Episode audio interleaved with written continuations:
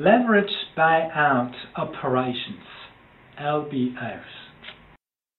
This course features the role of debt, the principles of LBO and the market for LBOs. The role of debt. In finance, debt has an ambiguous status. In, in the search for an optimal financial structure, debt versus capital, we know that debt is less costly because we can have tax exemption on interests. We also know that therefore debt can increase the profitability of capital through a leverage effect. But we also know that debt increases bankruptcy risk if assets or if revenues generated by assets cannot cover the payment of our debt. And in particular, nowadays, if you consider the global financial crisis and the collapse of Greece, Ireland, probably Portugal, Spain, Belgium, this is exactly the case. So the level of debt is too high for revenues generated by assets to enable the debtor to pay back. There is a bankruptcy risk. Now, from a governance perspective, debt has a positive impact on manager behavior because there is a lower waste of free cash flow as money is used for specific purpose and any surplus is either paid back to stockholders or reinvested in a new project. So that debt can serve as a control mechanism of managerial conduct. Debt is also an incentive for performance, covenants, ratings, and so forth. Urge companies to be performing well. So the higher your covenant is, the more difficult it is for you to depart from promised performance. Ratings, the rating agencies, are here to assess the quality of the performance within the company in relation to debt. So this is to say, is it worthy lending money to this company? Will they generate enough surplus to pay back? Oh, or won't they? Therefore, debt has to be under control and adapted to any peculiar context. The principle of LBO, leveraged buyout. An LBO is the acquisition characterized by a high level of debt and concentrating stockholding, usually through private equity funds and managers withdrawal from stock exchange. So beyond mere debt, there are effective governance methods. So active attitude of financial stakeholders, management and strategic decisions under control precisely because um, the capital structure is concentrated in a limited number of stockholders, the private equity fund, and managers. They are both associated with one another so as to acquire a new organization, new company. But management is under strong pressure and can be dismissed at all times if performance is not there if the acquisition does not work as expected, and therefore compensation is incredibly high, a strong incentive for managers to be able to do what private equity funds expect them to do to create value. The principle of the LBO is as follows. The company, the acquiring holding, is targeting another company and will not pay in cash, will not really increase equity to pay. They will transform equity into debt. They will transform registration of the public dimension into a concentration of capital ownership. This is to say, managers will bring part of the resources needed. They will call upon private equity funds who will purchase equity from the capital markets and will be here as a guarantor for debt, for a borrowing.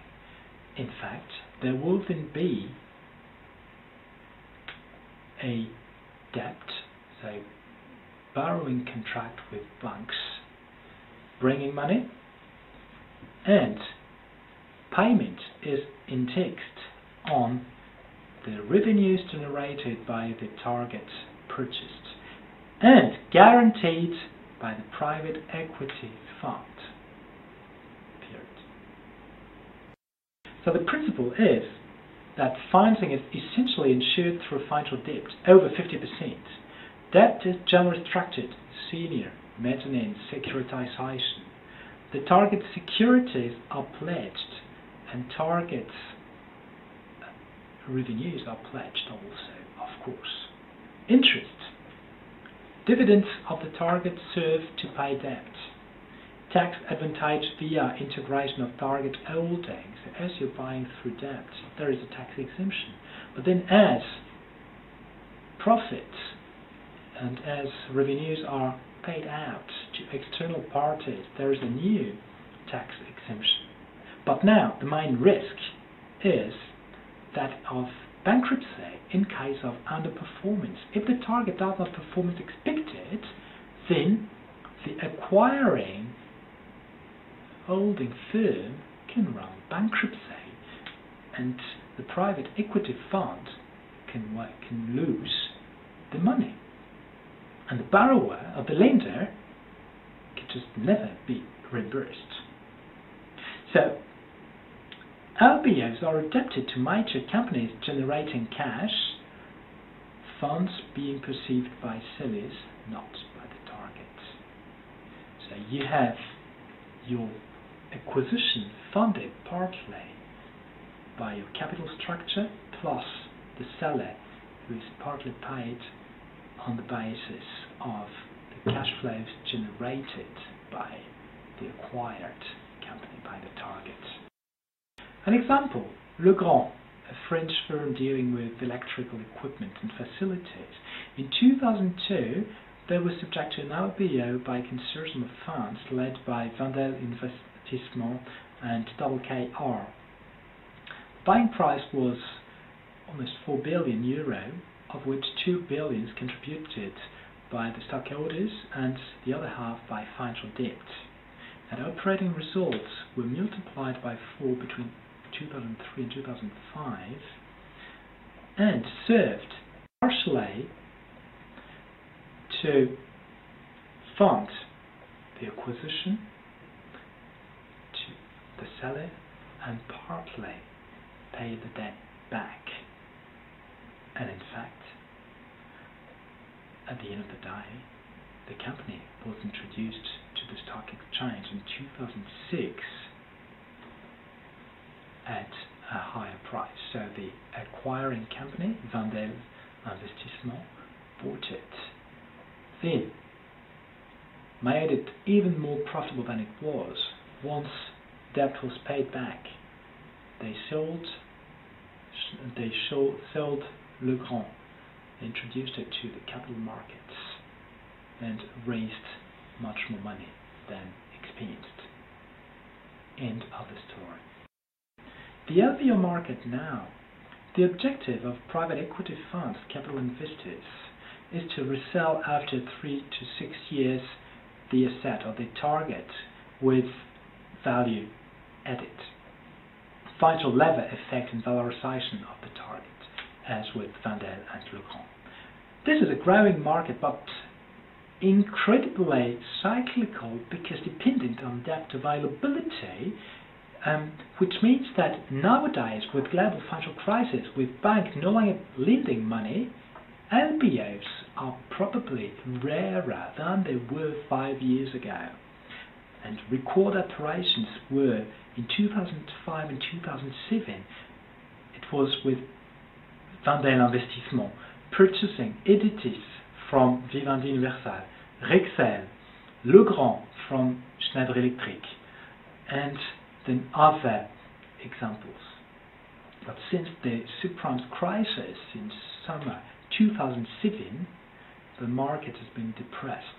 No more money is available, and lenders are more suspicious as to whether they should lend money in in a risky context.